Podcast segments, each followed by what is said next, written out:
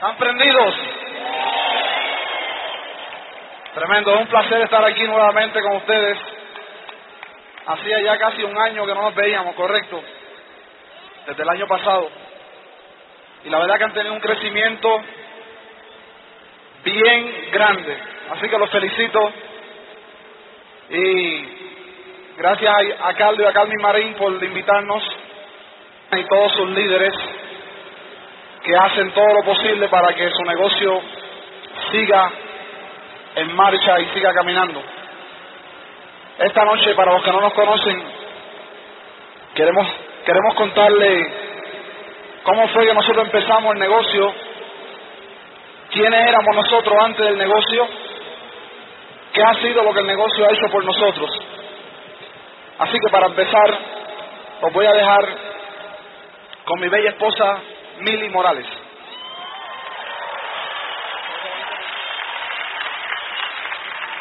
Muy buenas noches. Quiero decirles antes de empezar que para nosotros allá en Puerto Rico y en Santo Domingo, Carlos y Carmen son nuestros héroes, ¿ok? Tremendas personas eh, con un corazón bien grande.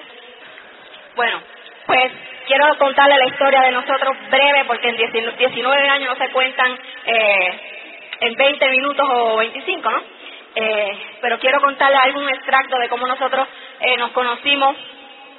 Eh, Iván y yo nos casamos a los 17 años, hace 19 años que estamos casados.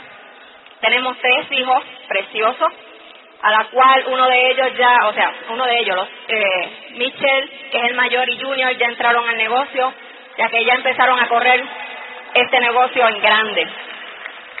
Gracias.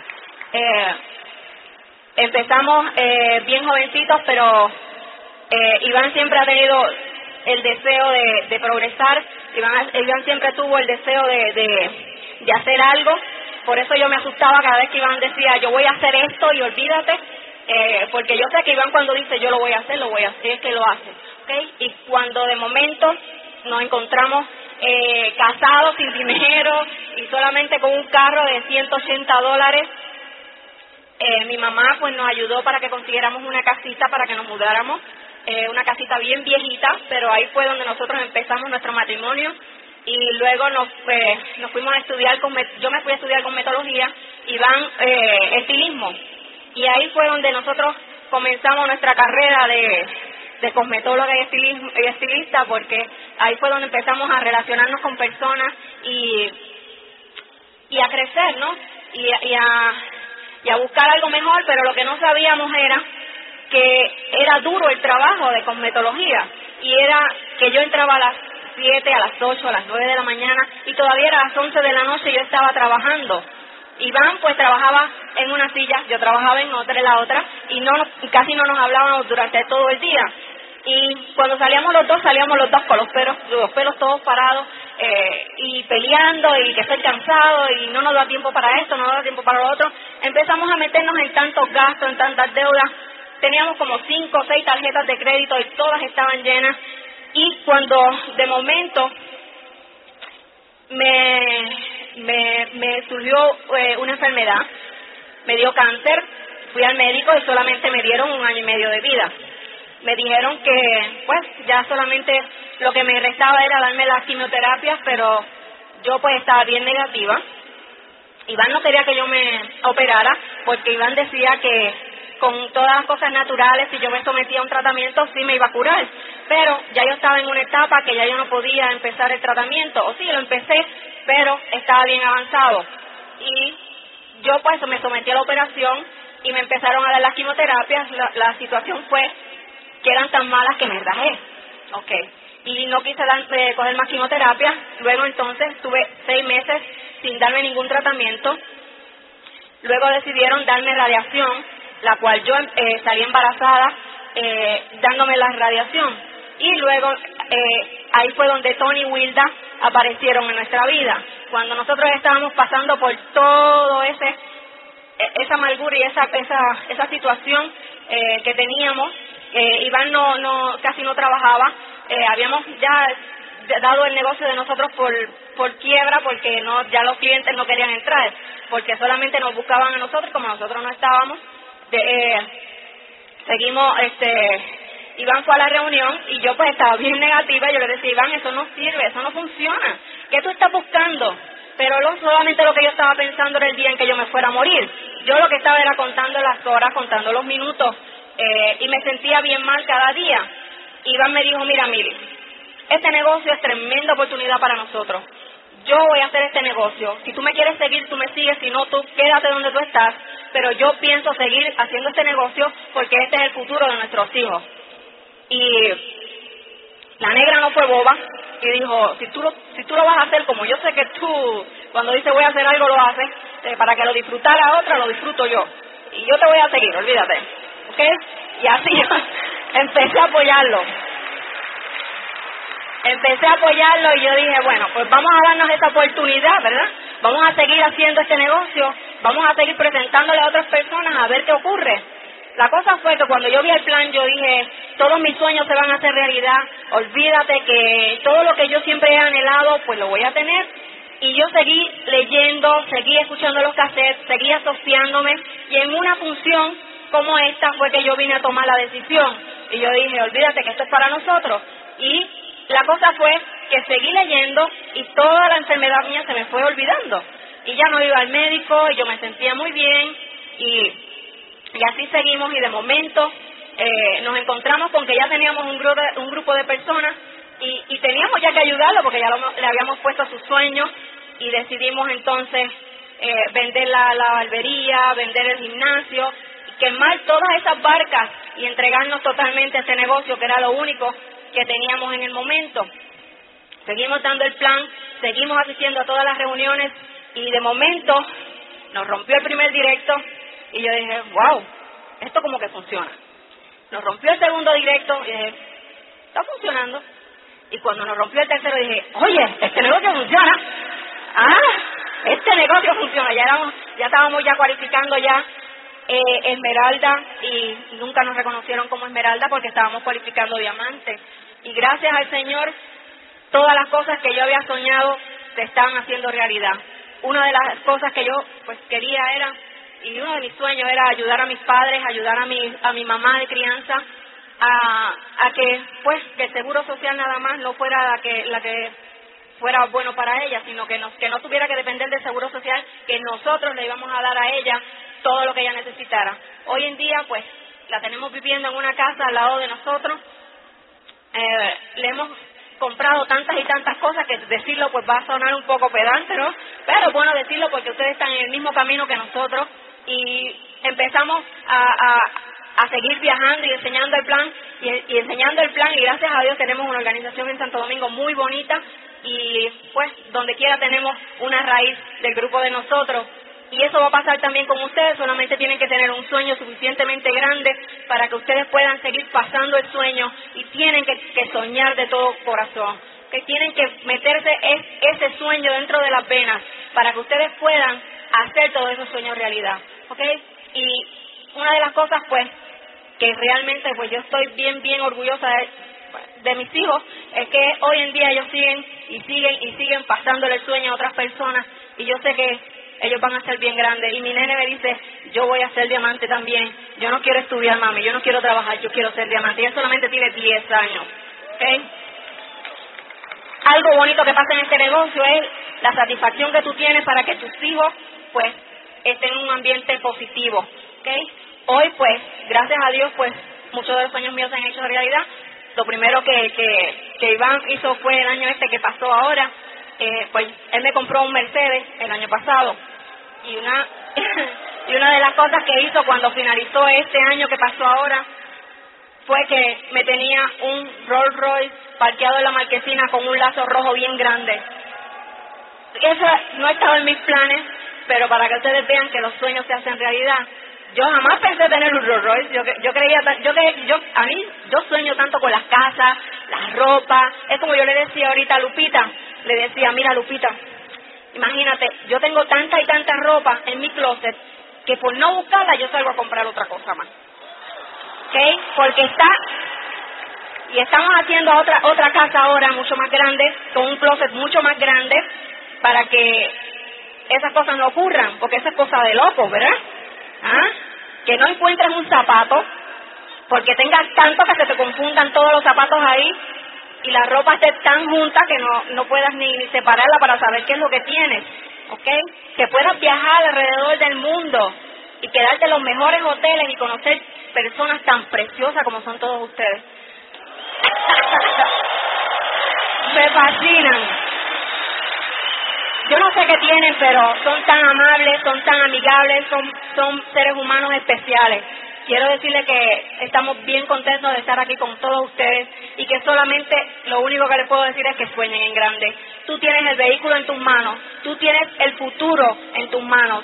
Así es que pon la gasolina, coge el compromiso y haz que este negocio funcione para ti y para mucha gente que están esperando que tú les toques la puerta y le digas, tengo una oportunidad para ti, como a nosotros nos pasó.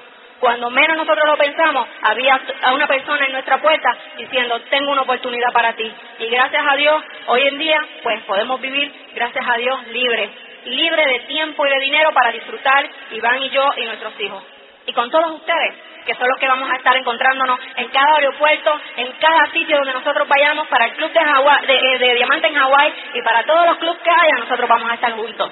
Quiero dejarles ahora con Iván la persona que dijo, yo lo voy a hacer contigo o sin ti. Si tú me quieres seguir, tú me sigues, si no, quédate ahí. Y yo dije, para que lo disfrute otra, lo disfruto yo, ¿ok? Quiero dejarlos ahora con la vida mía. Iván.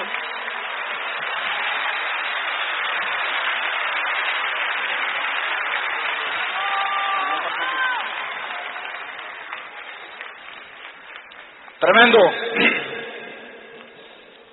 Quiero decirle que Mil y yo somos bien opuestos de donde ella viene, de donde vengo yo. Ella viene de una familia muy unida, tiene seis hermanos más.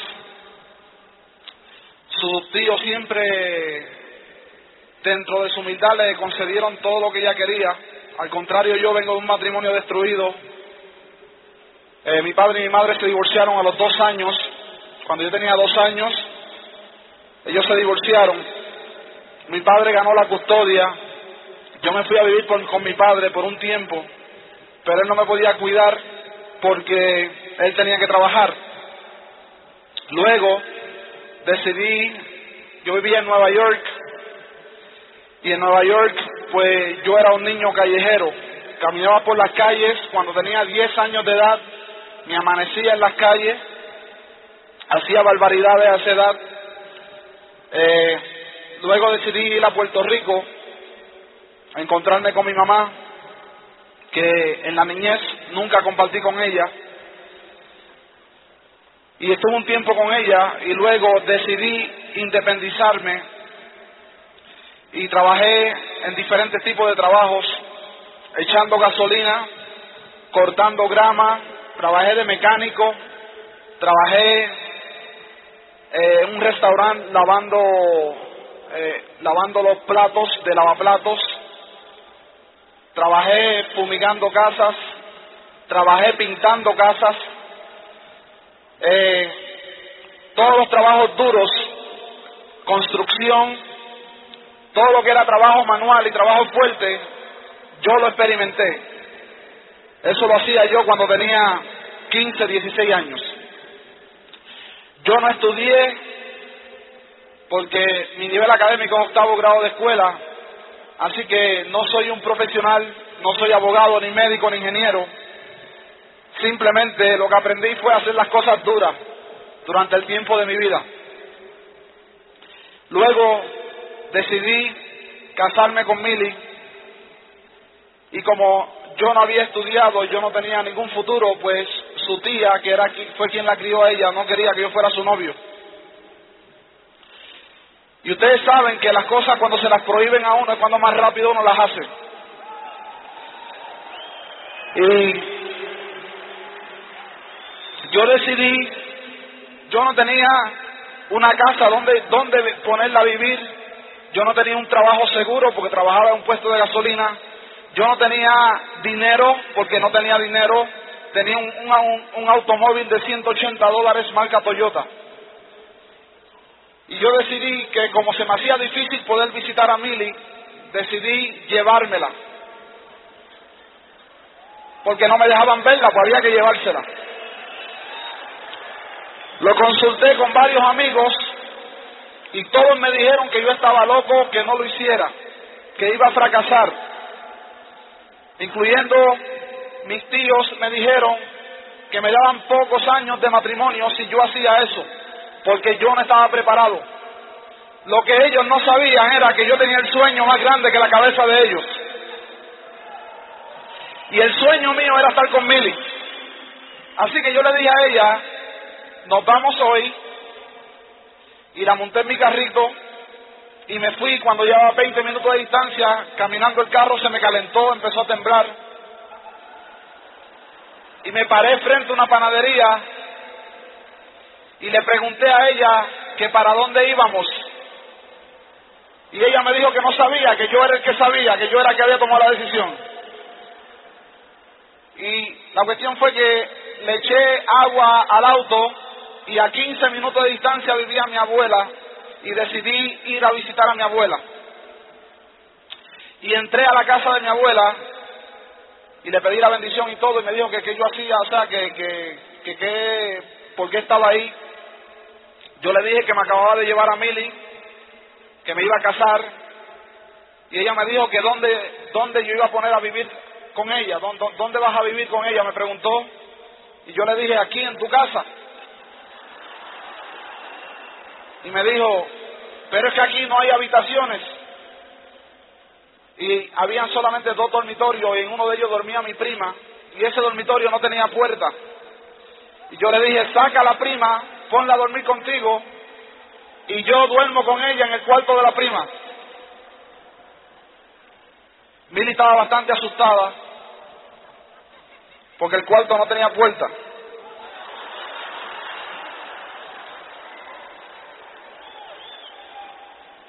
Y entonces ella sabía que al día siguiente todos sus familiares iban a ir a buscarla. Y yo me aseguré de que cuando fueran a buscarla ya fuera tarde.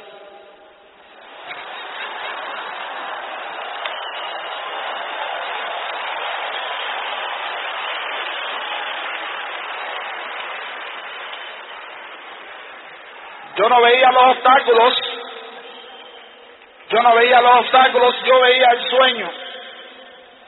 Yo veía solamente una cosa, que esa era la mujer que yo quería y que yo iba a estar con ella en las buenas y en las malas. Y que yo iba a pasar las vicisitudes y los problemas con ella y íbamos a vencer juntos. Un día estoy cargando una carretilla de, de piedras y el sol me está atacando la espalda y yo me hago una pregunta, porque no había estudiado, no tenía futuro y estaba casado. Y yo me pregunté a mí mismo que si mi vida iba a ser así toda la vida. Como mucha gente hoy en día se preguntan, ¿mi vida va a ser igual siempre o va a cambiar en algún momento? Y yo decidí coger un curso de barbero estilista. Y fui cuatro meses y estudié y aprendí rápido en cuatro meses, me puse a trabajar. Y luego de ponerme a trabajar, la tía de Milly se pegó en la lotería, me regaló 500 dólares, yo compré un automóvil de 350 y con 150 le compré ropa a dos niños que ya teníamos. Vivíamos en la casa de la tía de Milly, porque al principio no me querían, pero después que me la llevé, pues se, se acostumbraron. Y decidimos montar un negocio propio, como es el sueño de mucha gente, montar su propio negocio. Montamos nuestro propio negocio y empezamos a trabajar. Yo sabía lo que era el camino difícil en la vida mía, así que trabajar hasta las 10 de la noche no me era muy difícil. Empezamos a trabajar y empezamos a producir dinero. Mili se fue a estudiar cosmetología y empezó a trabajar conmigo en el mismo sitio y seguimos trabajando los dos. Empezamos a ganar dinero, empezamos a, a meternos en deudas, empezamos a coger muchas cosas fiadas, tarjetas de crédito, automóviles fiados, la vida convencional que vive la mayoría de la gente. Empezamos a financiar nuestra vida. Hasta que un día Milly se enfermó y cuando Milly se enfermó, Milly producía una cantidad de dinero que cubría esas deudas. Pero cuando ella se enfermó, no producía dinero para pagar las deudas, así que las deudas empezaron a atrasarse. Yo me fui a cuidarla a ella, yo no pude producir dinero, porque cualquier negocio convencional, si tú no estás, no produce dinero. Y ahí estábamos nosotros en un negocio convencional que dependía que si nosotros estábamos, producía, y si no estábamos, no iba a producir. Se nos atrasaron todas las cuentas. Milly tenía cáncer. El médico le había dado año y medio de vida. Y yo me tuve que ir a, a la bancarrota, lo que se llama capítulo 7, ley de quiebra, bancarrota. Cero dinero, cero educación, cero, cero futuro, tres hijos que mantener. Y ahí fue Tony, me visitó a mi casa para decirme que tenía una oportunidad y me tuvo que invitar tres veces porque yo no le creía. Y cuando decidí ir, me di cuenta que sí era una oportunidad y que si era cuestión de trabajar, yo lo podía hacer porque yo estaba acostumbrado a trabajar. Y empezamos a trabajar, y empezamos a trabajar, y cuatro meses después nos fuimos directos. Ocho meses después éramos rubí, un año luego éramos perlas, año y medio esmeraldas y 24 meses nuevos diamantes.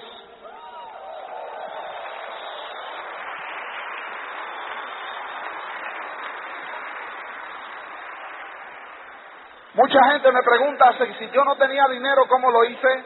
Que si yo no tenía educación, ¿cómo lo hice? Que con tantos obstáculos, que cómo lo hice. Igualito que cuando me lleva Mili. Estaba enfocado en el sueño, no en los obstáculos. ¿Me sigue? Yo no estaba enfocado en el dinero, yo no estaba enfocado en la educación, yo no estaba enfocado en que no tenía automóvil, yo no estaba enfocado en nada de eso, yo estaba enfocado en que si yo hacía esto, yo iba a ser libre financieramente para el resto de mi vida. Y hoy en día, la vida que ella y yo tenemos es poco común. Nos podemos levantar a cualquier hora porque esto no es un negocio convencional, es un negocio poco usual. Nos podemos levantar a las 11 de la mañana.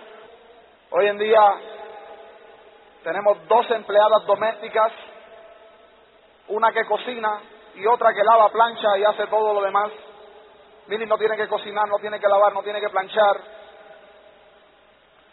Hoy en día podemos viajar alrededor del mundo las veces que queramos viajar. Hoy en día podemos ayudar a nuestra familia. Podemos darle casa a nuestra familia, darle dinero para compra, darle, regalarle automóviles. Hoy en día la cosa es diferente, totalmente distinta. ¿Y cómo se llega a esta vida? Hay que trabajar,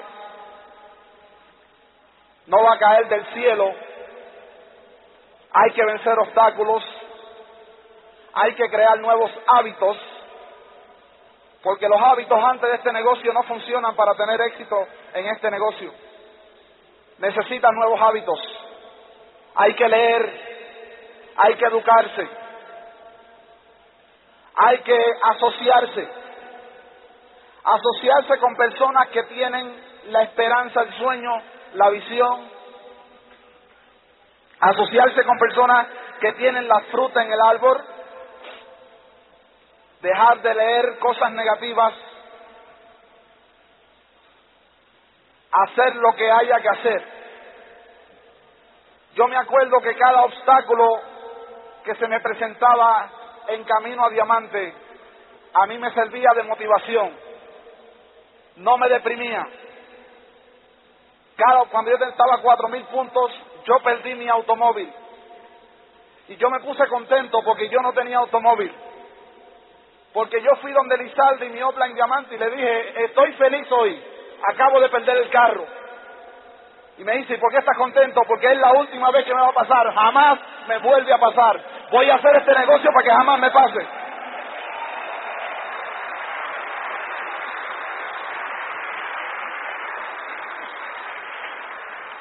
Y hoy en día tengo siete autos. Siete. Uno para el lunes, uno para el martes, uno para el miércoles, uno para el jueves, uno para el viernes, uno para el sábado y uno para el domingo.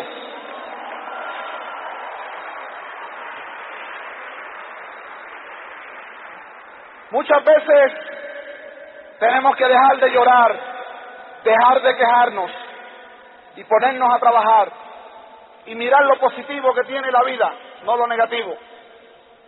Mucha gente que no logra nada en este negocio es porque siempre se están fijando en las cosas negativas. Es importante disciplinarte, tener disciplina, tener mentalidad de empresario. Entramos en este negocio con mentalidad de empleados.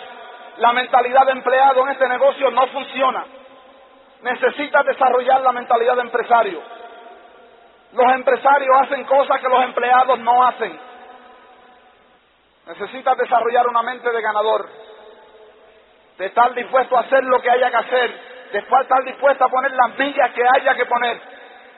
Yo me acuerdo que cuando yo empecé el negocio yo viajaba a dos horas y media de distancia de mi casa. Yo no tenía dinero para gasolina, pero yo lo buscaba. Y yo, ah, yo hice un grupo de 40 personas. Yo había oficiado a un ingeniero frontal mío cuando hice ese grupo en la ciudad de Mayagüez,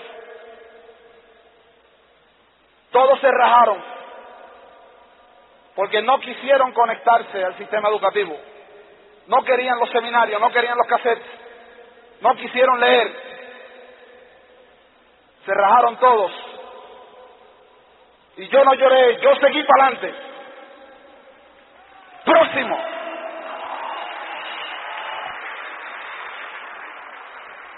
El otro día va un downline a mi casa y me dice, estoy frustrado, llevo año y medio y todavía no ha pasado nada en mi negocio. Y yo le dije, pues no está mal. Luis Costa llevaba dos años y medio al 3% y hoy en día es diamante.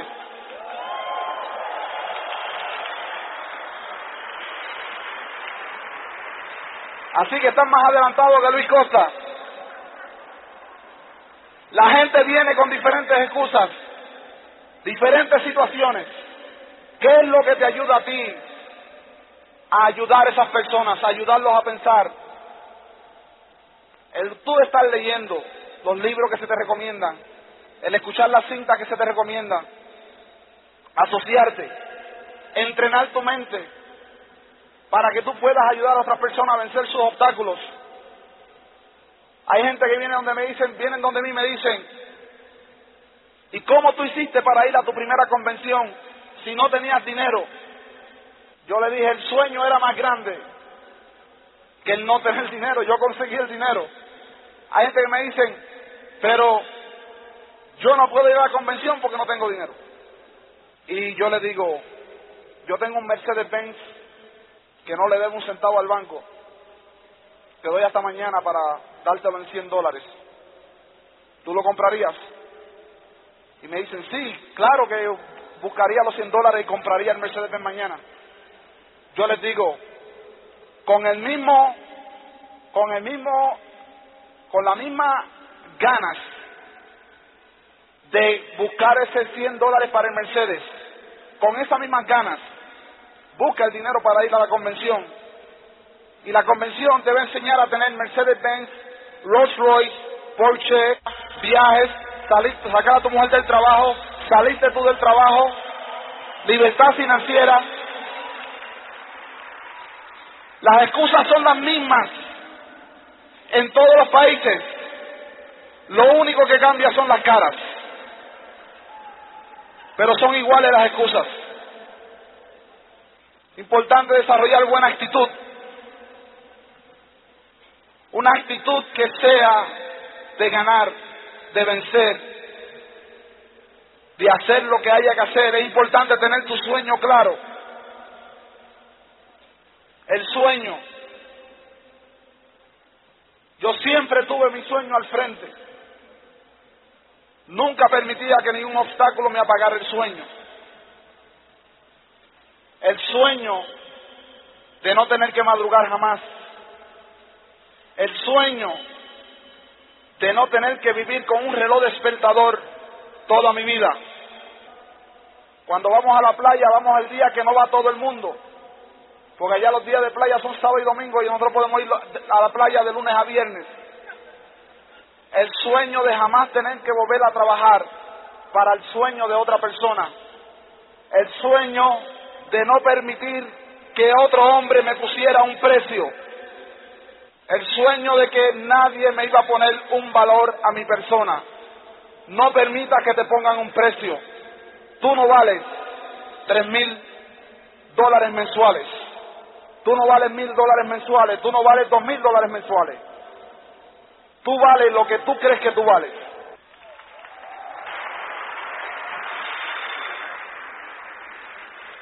El sueño de dar el ejemplo a mis hijos, a mi familia, que hoy en día nuestro hogar no es un hogar común, que hoy en día hay mucha unidad en nuestro matrimonio, hay mucha unidad con nuestros hijos, hay mucha unidad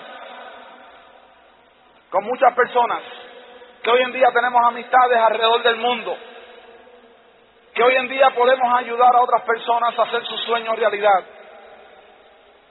El día primero de febrero pudimos retirar a dos personas de mi, de mi organización, retirarlos de su trabajo para siempre.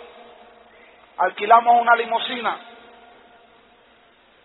Yo fui con todos mis carros Fuimos con, guardias en, en patrullas, porque cuando el dinero no es problema, todo esto es posible.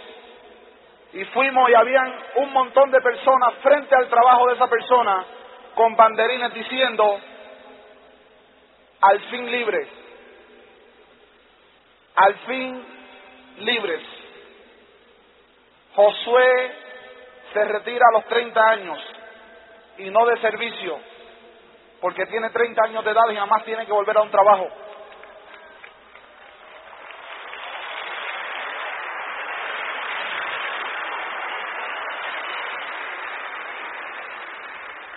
La satisfacción de ver esas parejas lograr su sueño de jamás tener que volver a trabajar,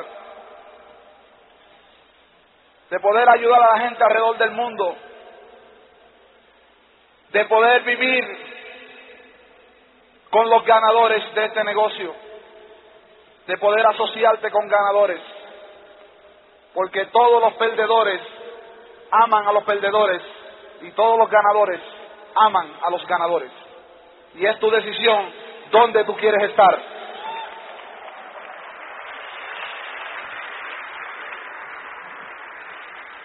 ¿Qué es lo que tú quieres? ¿Cómo va a ser tu vida en los próximos dos a cinco años? si haces este negocio o si no lo haces. ¿Dónde quieres estar? Mil y yo decidimos estar en el Club de Diamantes. Mil y yo decidimos estar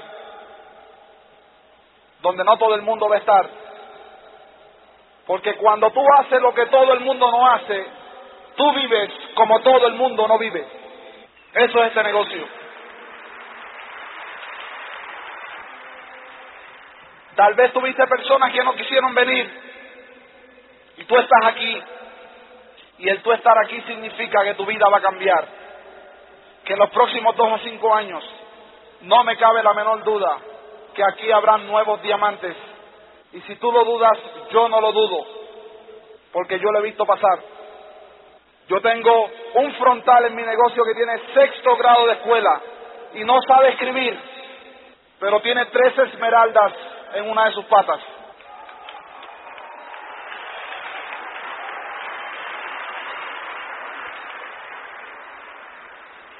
Tú le dices, yo me llamo José Antonio, y él te dice, por favor escríbelo, porque no sé escribirlo. Él no puede tomar nota porque no sabe, pero tiene un sueño más grande que mucha gente. Y yo sé que él va a ser diamante. Y esa es la grandeza de este negocio, lograr ver personas como esa que tienen un futuro que están dispuestos a hacer lo que haya que hacer. Y para poder decir que esto ha comenzado, habría que llenar este coliseo por lo menos 100 veces para decir que esto ha comenzado. Estamos rascando la superficie.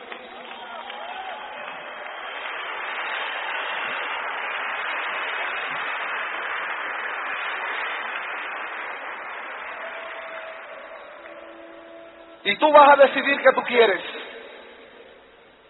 Vas a observar, vas a actuar, o vas a ser de los que no saben qué fue lo que pasó. Yo decidí actuar, porque gracias a que decidimos actuar, hoy en día tenemos una vida totalmente distinta a nuestros vecinos.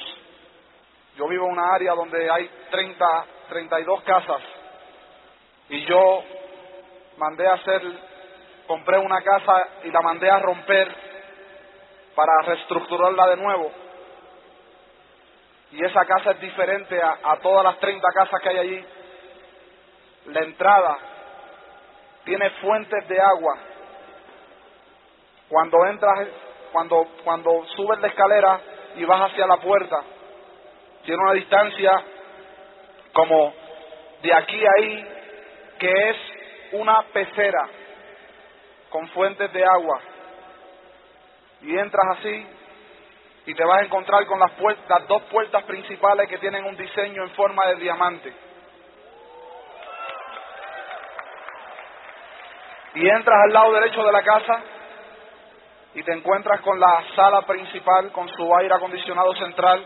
Entras a la izquierda y te encuentras con la segunda sala con otra fuente de agua de 22 pies de alto, con mármol rústico. Sigues para adelante, doblas a la izquierda y te encuentras con el área del televisor. Doblas a la derecha y encuentras la cocina. Y no es una cocina igual que la de todo el mundo, es una cocina mandada a ser a gusto de nosotros, hecha por un arquitecto. Subes donde están todos los dormitorios y entras al cuarto principal de nosotros y te encuentras con el baño, con un jacuzzi, para cuando nos levantemos a las 11 de la mañana, que no hay que ir a trabajar, nos podemos meter al jacuzzi tranquilo. Y ahí sale, tiene la antesala del dormitorio, tienes el balcón. La casa no tenía balcón. El balcón es para a las 5 de la tarde, salida de balcón de la sala del dormitorio, para cuando todos los vecinos están llegando del trabajo, darle saludos.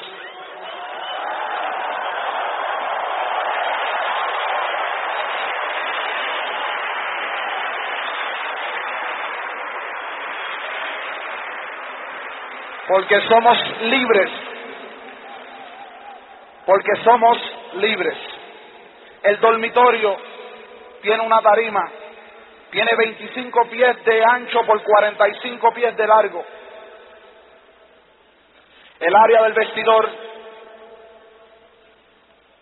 aquellos son dos habitaciones dormitorio, donde es el área del vestidor, donde, donde, donde tenemos la, donde vamos a tener la ropa. Es una casa bien diferente a las demás. Y sabemos que esa es la casa intermedio. Porque este negocio deja dinero para tú tener una casa en cada sitio. La pregunta es, ¿cuál es tu sueño? ¿Qué estás dispuesto a hacer para que tus sueños se hagan realidad? ¿Estás dispuesto a leer de 10 a 15 minutos al día? Para entrenarte. Estás dispuesto a escuchar una cinta todos los días. Estás dispuesto a asistir a todos los Opens. Estás dispuesto a ir a los seminarios. Estás dispuesto a ir a todas las convenciones. Entonces ustedes y nosotros estaremos en las playas del mundo. Dios los bendiga.